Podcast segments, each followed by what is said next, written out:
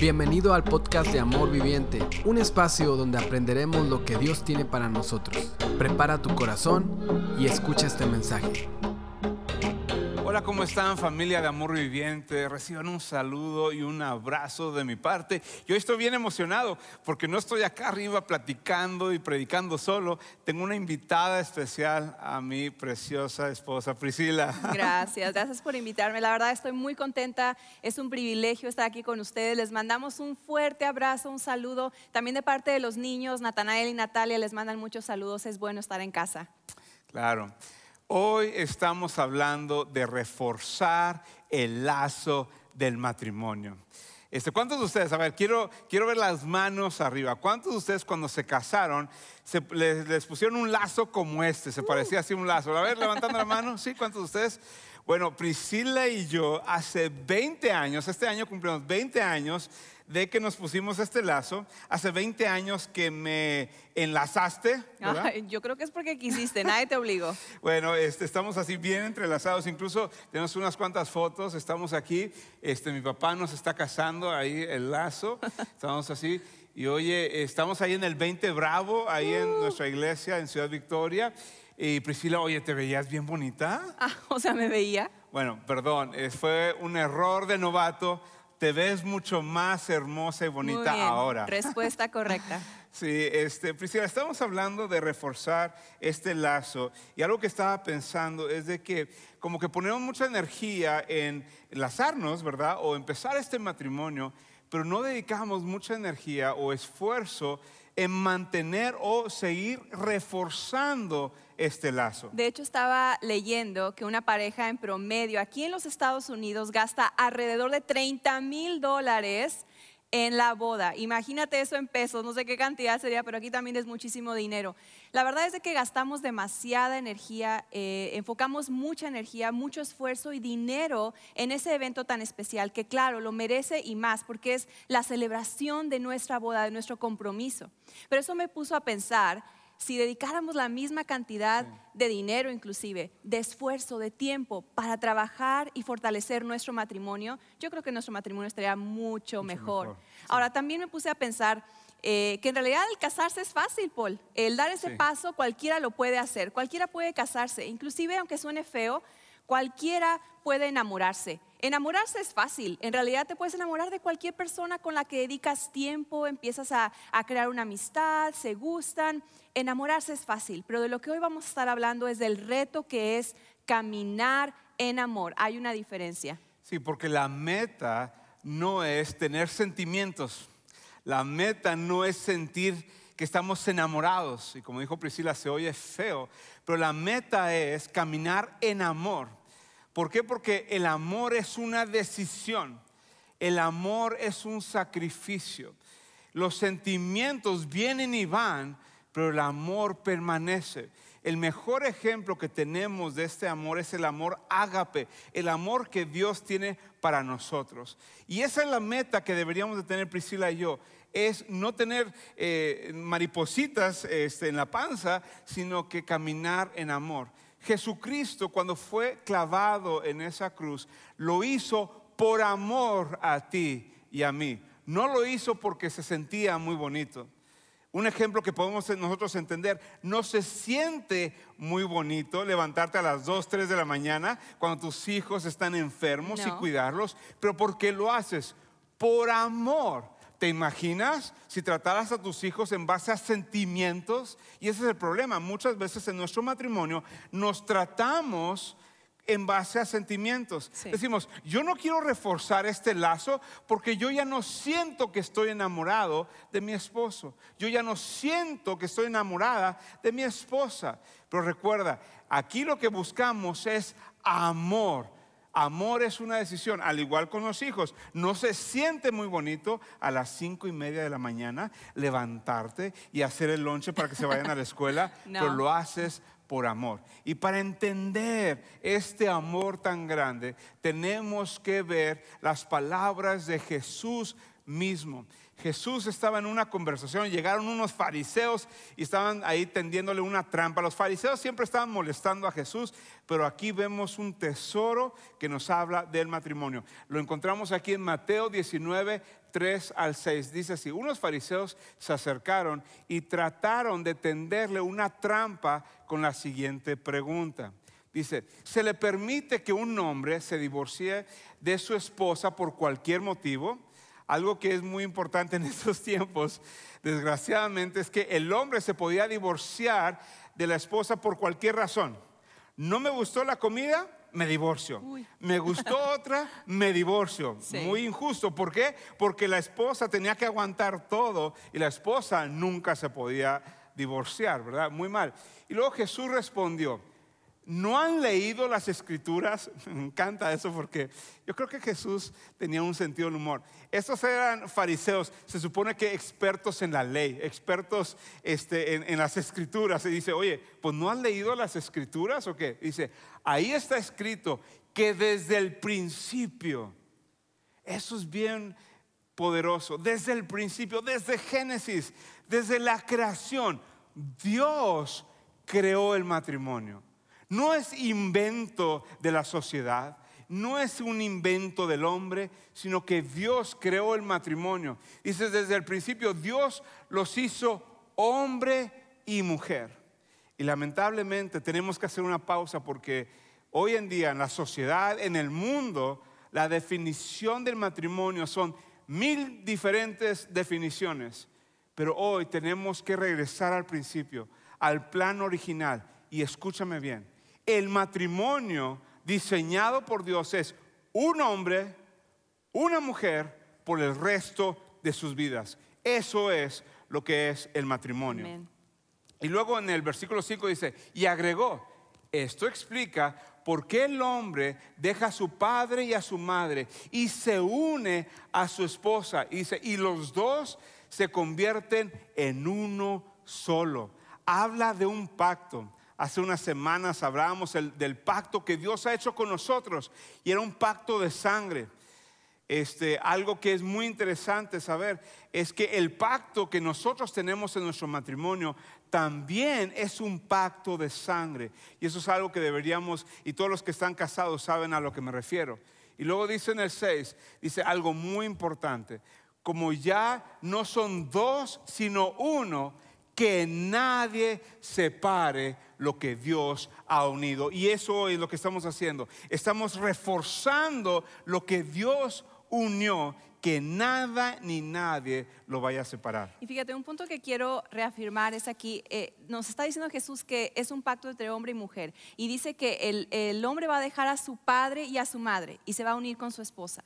Eso quiere decir que en esa relación solamente somos tú y yo y Cristo en medio. Yo me acuerdo cuando nos casamos, en el lazo decían, nada más caben dos personas, nos decían, ¿verdad? Y Cristo en el centro. Eso quiere decir que no cabe ninguna otra persona. No caben los suegros, no caben eh, las comadres, los compadres, los chismosos. No cabe pornografía, no cabe pecado, no cabe adulterio. Solamente somos tú y yo y Cristo en el centro. Es algo muy importante de recalcar. También es importantísimo realzar el privilegio que Dios nos ha dado como esposo y esposa, como matrimonio, el de procrear, el de tener la habilidad, eh, por la gracia de Dios, de tener hijos, de, procrear y tener hijos a la imagen, hechos a la imagen y semejanza de Dios. ¡Qué privilegio! El privilegio de encaminarlos hacia el amor de Dios y que conozcan a Jesús. Sí, eh, Natanael y Natalia se parecen a nosotros pero son creados a la imagen de Dios. ¡Qué privilegio! Eso me cayó así, wow, qué privilegio, Priscila, tenemos tú y yo, de que nuestros hijos son creados a la imagen de Dios y que Dios nos incluyera en eso. Nos da el privilegio, eh, tenemos el honor de llevar eso y asumimos la responsabilidad. Desgraciadamente, muchos matrimonios no toman la responsabilidad que Dios les ha encomendado la responsabilidad de procrear a la imagen de Dios, pero también se nos ha dado otra responsabilidad muy grande y es ser un reflejo del Evangelio mismo. ¿Qué es el Evangelio? El Evangelio es las buenas noticias de que Dios nos amó tanto que Él sacrificó a su Hijo para salvarnos. Entonces nosotros tenemos la responsabilidad, dos responsabilidades principales. Primero con nuestros hijos y luego hacia el mundo. Que nuestros hijos comprendan el Evangelio de cómo tú y yo nos tratamos, como tú y yo nos amamos, un amor sacrificial. Que nuestros hijos digan, ah, ahora comprendo el amor de Dios porque veo cómo papá y mamá se aman, cómo se tratan. Segundo, que nuestros hijos comprendan cómo debe ser un matrimonio saludable, cómo debe de haber intimidad, cómo debe de haber comunión, comunicación, respeto. Entonces, muchos de nosotros hemos dejado para un lado esa responsabilidad. Somos un pésimo ejemplo para nuestros hijos, pésimo ejemplo para nuestros hijos del Evangelio. Nuestros hijos no quieren saber nada de Dios. ¿Por qué? Porque no ven el amor de Dios en la casa. Algunos de nuestros hijos no quieren saber nada del matrimonio o están confundidos del matrimonio porque no ven cómo debe ser un matrimonio saludable. Pero eso nos lleva a la segunda responsabilidad, hacia el mundo. El mundo está deseoso, tiene hambre y sed de ver el ejemplo del amor. Entonces el matrimonio entre nosotros debería ser un reflejo para que toda la gente en el mundo que no conozca a Dios se acerque más a Dios por cómo nos ven a nosotros. Y la segunda es que comprendan cómo debe ser un matrimonio. Desgraciadamente muchas parejas cristianas, por el índice de divorcio, por cómo se tratan, cómo se maldicen, cómo se pelean, es una piedra de tropiezo para la sociedad. La sociedad dice, ¿eso es así un matrimonio? No, hombre, mejor vivo en unión libre, mejor no me caso, mejor sigo el ejemplo y me divorcio. Entonces asumamos esa responsabilidad. Y precisamente por ese privilegio y esa gran responsabilidad que tenemos es que Satanás lo sabe y Satanás odia tu matrimonio como odia a Dios, te odia a ti y odia a tu matrimonio. De hecho, lo primero que vemos en la Biblia que Satanás hizo para, para, atacarnos, para destruir, fue nuestra, destruir nuestra relación con Dios y destruir nuestra relación entre esposo y esposa. Entonces, ¿qué nos hace pensar que solamente lo va a hacer una vez y se va a cansar y decir, ya no lo voy a volver a hacer? Satanás está continuamente atacándote a ti y a tu matrimonio, porque te odia, porque quiere destruir tu matrimonio, quiere maldecir a tus hijos, a tus generaciones. Como parejas cristianas necesitamos estar conscientes, estar alertas y preparados de que Satanás está atacando continuamente tu matrimonio. Y por esa razón sabemos, sabemos que tu matrimonio ahorita está bajo ataque. ¿Por qué? Porque Satanás fue lo primero que atacó en el Edén y sé que sigue atacándote. Y por esa razón hoy declaramos, declaramos con firmeza, respaldados por la palabra de Dios, respaldados por el Espíritu Santo, declaramos que Satanás no tiene derecho ni autoridad sobre ningún matrimonio de esta iglesia. Amén. No aceptamos ese ataque. Nosotros no nos vamos a rendir con autoridad respaldados otra vez de la palabra, eh, sabiendo que Dios está con nosotros. No vamos a permitir que lo que Dios ha unido, nada ni nadie lo va a desunir. Nada ni nadie va a destruir este matrimonio que Dios unió. Vamos a asumir esa responsabilidad y con el poder del Espíritu Santo, con la gracia que abunda del Espíritu Santo, hoy declaramos que el Señor va a restaurar aquellos matrimonios que hoy están sufriendo. Declaramos que el Espíritu Santo va a empezar a fortalecer y sanar a los matrimonios que están pasando dificultad y que un día van a caminar en victoria en el nombre de Cristo Jesús. ¿Puedes darle un fuerte aplauso al Señor por eso? Amén, lo creemos. Lo creemos, creemos y lo declaramos porque Él nos ha dado la victoria. Jesucristo nos ha dado la victoria. Así es, amén, lo creemos. Ahora, vamos a estar hablando tal vez ahorita del matrimonio y tal vez ahorita hay diferentes tipos de parejas aquí. Tal vez hay diferentes tipos de personas que nos están viendo, nos están escuchando. Y unos de ellos son tal vez algunos de los que evitan el lazo. evitan el lazo. ¿Verdad? Como mencionaba Paul ahorita, tal vez tú creciste con un mal ejemplo en casa. Viste cómo tu papá maltrataba a tu mamá, cómo tu mamá le faltaba respeto a tu papá y tienes un pésimo ejemplo del matrimonio y dices, yo no quiero nada que ver con el matrimonio, yo voy a hacer las cosas como, como yo quiero, a mi manera, el matrimonio no funciona. Déjame decirte primeramente de parte del Señor. El Señor es un Dios de gracia y el Señor puede redimir tu situación. Y Él, además de eso, puede usarte a ti para que seas el primero en tu generación que rompa la maldición Amén. del divorcio, que rompa la maldición de un matrimonio en violencia, un matrimonio donde se maltraten y no glorifiquen a Dios. Ahora, también quiero hablarle ahorita a las personas que han pasado por un divorcio y dices, yo tuve una pésima experiencia, me lastimaron o tal vez yo cometí errores. Y, y sé que es un tema muy sensible para algunos de ustedes, pero quiero hablarte de algo muy específico para ti hoy de parte de Dios. Dios quiere usarte. Dios tiene un propósito para ti. Dios es un Dios de segundas oportunidades. Ya sea que el plan de Dios es que Él provea a otra persona para ti. Amén si es así. Pero si no, quiero nada más recordarte algo. Dios te ama a ti. Dios te da un valor a ti, no por medio de una persona, no por medio de un esposo o una esposa. Dios te da el valor que tienes porque simplemente te lo dio Jesucristo. El valor te lo dio aquel que murió por ti. Entonces nada más quería compartir esto contigo, de que recuerdes que el Señor es un Dios de segundas oportunidades. No te quedes en tu pasado.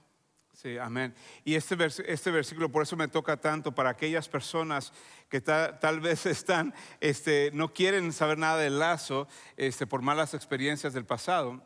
Dice así, pues estoy a punto de hacer algo nuevo. Escúchame, joven, Dios quiere hacer algo nuevo cuando tú te cases. No quiere que te quedes estancado en el pasado. Si tú has pasado un divorcio, si te han lastimado, te han traicionado, Dios quiere hacer algo nuevo para ti. Dice, mira, ya he comenzado. ¿No lo ves? Haré un camino a través del desierto. Crearé ríos en la tierra árida y baldía. Tal vez tu corazón, tu vida, sientes que es un desierto, sientes que no hay esperanza. Dios te está diciendo, yo voy a traer lluvia, yo voy a traer agua, yo voy a traer esperanza y vida donde antes había muerte. ¿Por qué? Porque está el poder de la resurrección. Jesucristo te quiere dar esa victoria hoy. Ahora, algunas personas este, huyen de ese lazo, algunos toleran el lazo. Algunos matrimonios, Dios no diseñó el matrimonio que fuera así, nada más lo toleras. Dices, bueno, pues ya qué. Pues ya llevamos tantos años, me va a costar Ni mucho le divorciarme. muevas a nada, mejor déjalo así. Sí, este, me va a costar mucho encontrar un abogado. ¿Sabes que voy a lastimar a los hijos? No, ay, no quiero dividir que el dinero. Entonces nada más lo toleras. Dices, ya ni modo, ni modo, nada más, mira, ni le muevas. Pero Dios no quiere que vivas así. Sí, y algunos otros se arrepienten de ese lazo. Te la pasas buscando en Facebook, en, en- en- en Internet, a tus exnovias, a tus exnovios, y te imaginas y fantaseas cómo hubiera sido tu vida si te hubieras casado con otra persona. Ninguna de estos es el plan de Dios. Dios no quiere que vivas así. Sí, y desgraciadamente hay personas ahorita mismo que están tratando de deshacer el lazo. Estás en este momento cortando el lazo, cometiendo adulterio.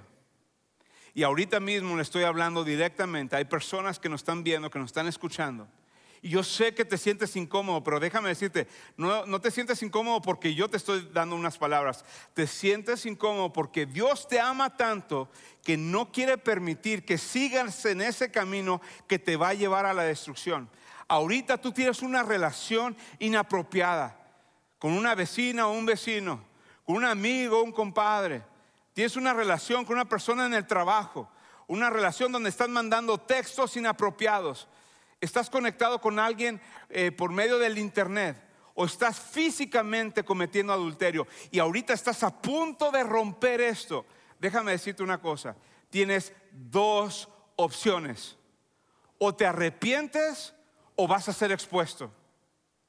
Es imposible que sigas pecando. Y Dios es el Dios de luz y Él expone cualquier oscuridad, cualquier cosa escondida. Él lo expone a la luz de su palabra, a la luz de su verdad. Entonces, o lo confiesas o vas a ser expuesto. Pero déjame decirte la diferencia. Si no lo confiesas, si eres expuesto, lo más probable es que ya no tienes oportunidad de reforzar el lazo. Vas a destruir el lazo, vas a destruir tu familia, vas a destruir tu vida. Pero si hoy lo confiesas, hoy antes de irte te acercas con uno de los pastores, te acercas con uno de los líderes y lo confiesas, que si va a ser doloroso, sí, pero va a empezar el proceso de restauración. Solamente si lo confiesas, pero si te cachan, si vas a ser expuesto, ya no va a haber oportunidad. Por esa razón hoy te quiero retar.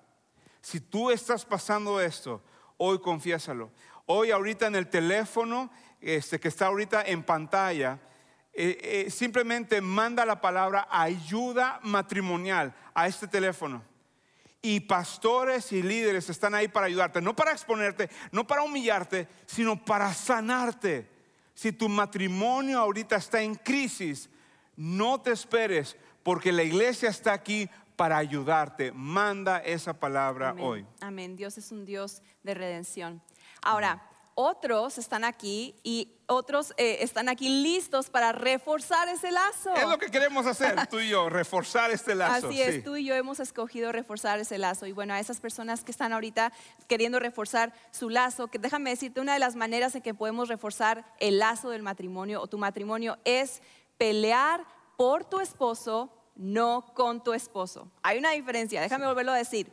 Pelear por tu esposo o tu esposa, no con tu esposo. Hay una, hay una gran diferencia. Yo Claro. creo que muchos de nosotros estamos acostumbrados a pelearnos, a estar todo el tiempo discutiendo y vivimos de la greña. Pero déjame decirte, hay una gran diferencia de pelear juntos Sí. a entre nosotros, ¿verdad? Y, y una de las cosas que en realidad cambió mi perspectiva, me acuerdo de recién casada que teníamos muchísimas discusiones, desacuerdos, inmadurez, fue cuando una vez escuché que, eh, o me di cuenta de la realidad de que cuando estamos en el medio de una discusión, necesito reconocer quién es mi enemigo. Amén. Mi enemigo no es mi esposo. Tu enemigo no es tu esposo, no es tu esposa. Tu enemigo es Satanás. Entonces, cuando empezamos a reconocer quién es nuestro enemigo, entonces ahora ya tienes las armas y sabes cómo pelear y poder llegar a un acuerdo y poder madurar y caminar juntos. Ahora, también otra de las cosas que me acuerdo que realmente cambió mi perspectiva es entender una realidad, que antes de que él sea mi esposo, es mi hermano en Cristo. Amén. Que te caiga esto en la mente así y que lo comprendas ahorita mismo. El que, el que tú estés casado y tú digas, ese es mi esposo, mi esposa, eh, él me pertenece. Bueno, déjame decirte que antes de que te pertenezca a ti, le pertenece a Dios, porque él es un hijo o hija de Dios. Es tu hermano y tu hermana en Cristo. Entonces nuestro deber es amarnos, es caminar juntos. Es cuando yo veo que tú batallas, cuando veo que tú tropiezas, que caes en tentación o que estás batallando con tentación.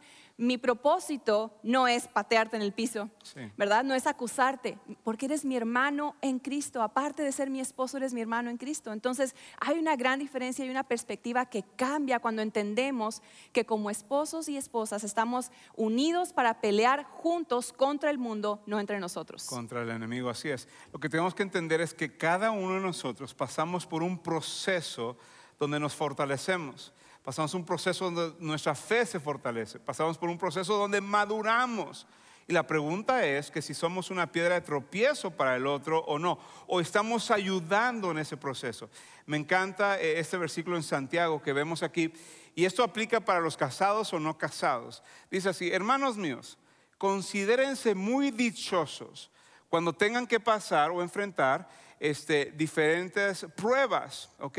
Dice, pues ya saben que la prueba de su fe produce constancia. Lo dice, y la constancia debe llevar a un feliz término de la obra, o sea, deben de madurar para que sean perfectos e íntegros sin que les falte nada. Entonces Priscila pasa este proceso donde madura su fe, yo paso por este proceso, pero yo cuando ella falla, yo debo de correr con ella y no acusarla, no ser una piedra de tropiezo, no te lo dije, sino que ayudarla en ese proceso de madurar. Yo debería ser el fan número uno de Priscila. Yo debo de conocer cada aspecto de, de ella. Algunos de ustedes son expertos en la otra. Saben todos los gustos del otro, pero no saben nada de las necesidades o los gustos de su esposa. Entonces, cuando yo detecto una debilidad en Priscila o ella detecta una debilidad en mí, nuestro deber como hermanos en Cristo es fortalecerlo. Esto es cuando dice la palabra de Dios que habla sobre que somos la ayuda idónea. Esa palabra en el original, en Génesis, dice que somos la ayuda perfecta, la ayuda indicada de parte de Dios. Yo soy la ayuda idónea para Priscila y Priscila la ayuda idónea mía. ¿Para qué? Para fortalecer mi vida y acercarme más al Señor. Cuando entiendo esto, yo cuando oro por Priscila, no estoy orando, Señor, cambia a Priscila, Señor, es que hagas esto. No la pasamos haciendo eso. ¿Cuándo fue la última vez cuando tú oraste, oraste y dijiste, Señor, dime cómo le puedo ayudar a ella? Dime qué cosas puedo hacer yo por ella. ¿Ven cómo cambia? Cuando oramos, oramos y la bendecimos. Cuando leemos la palabra de Dios, yo debo estar leyendo la palabra de Dios para tener palabras de ánimo y constantemente compartir eso con Priscila para fortalecerla y caminar e ir hacia adelante. Pero esto no pasa por casualidad. Tenemos que ser intencionales para crear esa intimidad para que tengamos victoria en nuestro matrimonio. Así es, y esto incluye el decirnos la verdad en amor. ¿Verdad? Yo siempre le digo a Paul, si no te digo yo, ¿quién te va a decir? ¿Verdad?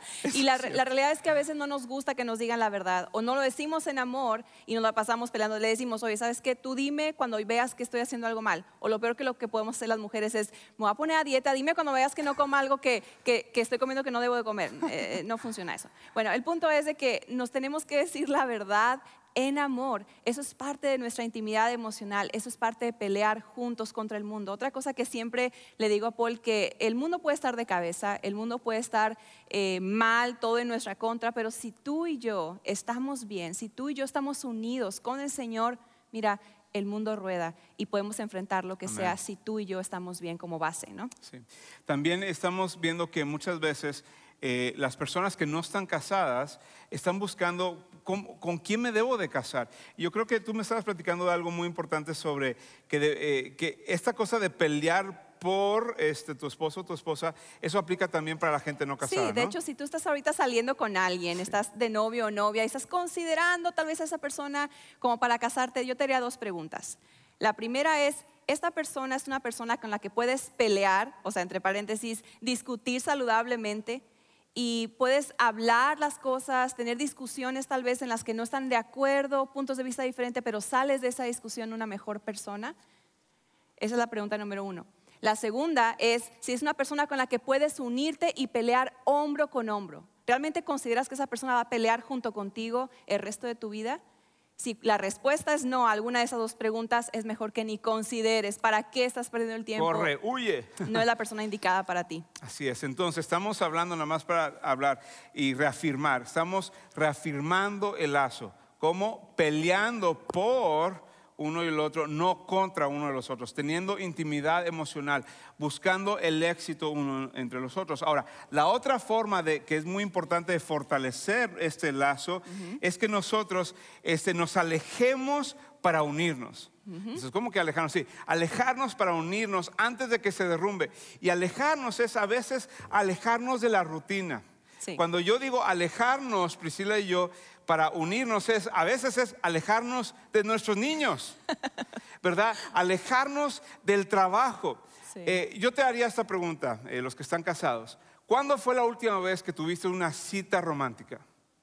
Si no te puedes acordar, deberíamos de tener una rutina cada semana, cada dos semanas, donde separamos un tiempo y estamos solos. Vamos a cenar, vamos a caminar, ¿Cuándo fue la última vez que tomamos un viaje de una semana o un fin de semana completamente solos? Porque si no lo hacemos, nos vamos a empezar a separar. Si no este, desarrollamos esa relación, esa intimidad, lo que va a venir pasando es que cuando los hijos se vayan de la casa, nos vamos a quedar solos y vamos a ser puros extraños. Ahora, tenemos que ser intencionales con esto. Yo sé que vas a decir, oye, es que mis hijos y la rutina y esto, consiga una niñera. ¿Sabes que no se puede? Entonces, sé creativo. Deja a los niños en la escuela, ¿verdad? A las 8 o 9 de la mañana, a las 8 o 7 de la mañana, a la hora que sea, y vete a un cuarto de hotel a las 10 de la mañana y quédate hasta las 3 de la tarde llega al cuarto de hotel, pide una pizza, vean una película y después de eso, pues... Una siesta. Una ¿Cómo que una siesta?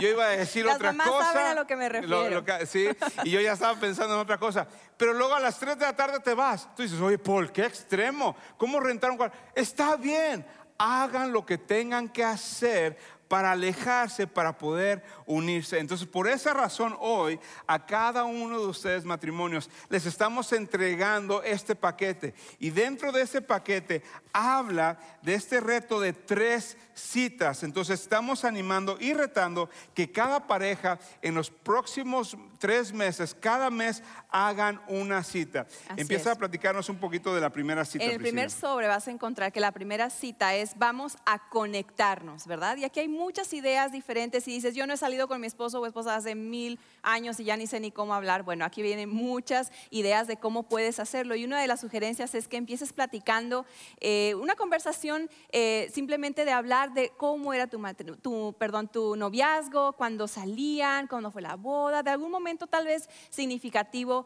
que hubo en tu matrimonio. Ahora, otra cosa también es que va a haber ahí una, una evaluación de cómo está tu lazo.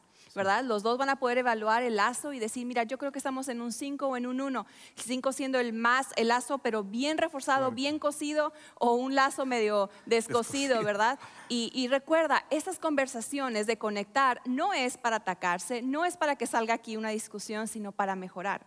Ahora, el segundo es vamos a comunicarnos. En esta cita, la intención es que puedan llegar a comunicarse. Una de las formas que aquí viene adentro, vienen muchas, como te digo, pero escogimos dos. Una de esas es que puedas eh, platicar tres cosas que tú admiras o te gustan de tu esposo, ¿verdad? Yo creo que somos mucho más listos para decirnos lo que no nos gusta a lo que nos gusta. Entonces es un tiempo donde puedes decir, yo admiro estas tres cosas de ti o me gustan esas tres cosas de ti Sí. y viceversa.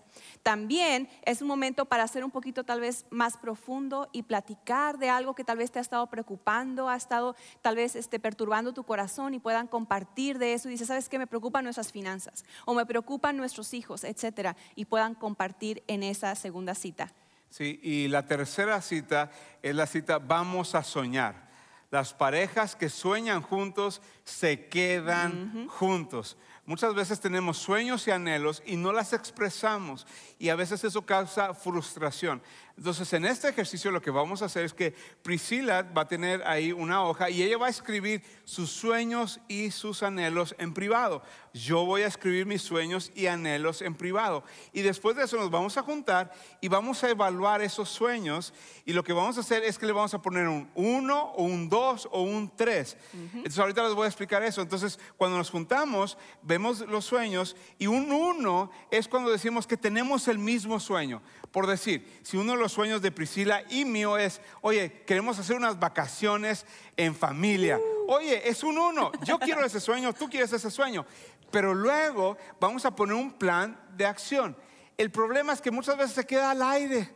Entonces eso causa frustración porque, oye, yo pensaba que tú ibas a ahorrar, yo pensaba que tú ibas a comprar los boletos de avión. Entonces ponemos un uno, que los dos estamos de acuerdo, los dos vamos a trabajar para que se logre ese sueño y de, de una vez hacemos el ejercicio.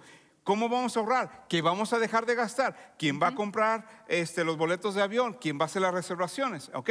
Ahora, hay sueños que le ponemos un número dos. Un número dos es un sueño muy bueno para ti, pero no es, no es mi sueño. Un ejemplo de eso es que Priscila, un sueño que ella tiene, es que como ella estudió psicología en México, ella quiere tomar unas clases aquí en el estado de Texas, en Estados Unidos, para que ella pueda ser certificada como psicóloga aquí. Eso es un súper buen sueño para Priscila, pero no es mi sueño. Pero yo voy a poner un plan de acción, como yo la voy a fortalecer a ella para que ella logre sus sueños. Cuidando a los niños, Amén, haciendo de cenar, mientras que ella está estudiando esas clases, Sí. ¿verdad? Ahora, hay sueños que le vamos a poner un 3. Un 3 es, significa lo siguiente, mientras que estás casado conmigo, mira, nada de ese sueño, para nada vas a cumplir ese sueño. Un ejemplo de esto es como un amigo que escuché que su sueño era irse a Cancún dos semanas a pescar. Ah, no y le dijo, súper bien, ¿verdad? Le dijo a la esposa, oye, quiero ir. Y la esposa, claro, muy buen sueño. Me voy contigo mientras que tú pescas, yo me quedo en la playa. Y el señor, no, no, mi sueño es ir, mi- es ir con mis dos compadres, este, mujeriegos y borrachos, a ir a pescar. No. Y la señora dijo, no, Nel pastel. Mientras que estés casado conmigo, no vas a cumplir ese sueño. Eso no va a suceder para nada. Bueno, para terminar, nada más quiero compartirte algo. Para casados o solteros, todo lo que estuvimos hablando hoy se resume en este versículo en Hebreos 12:2. Dice así, hermoso versículo, fijemos nuestra mirada en Jesús, pues de Él procede nuestra fe y Él es quien la perfecciona.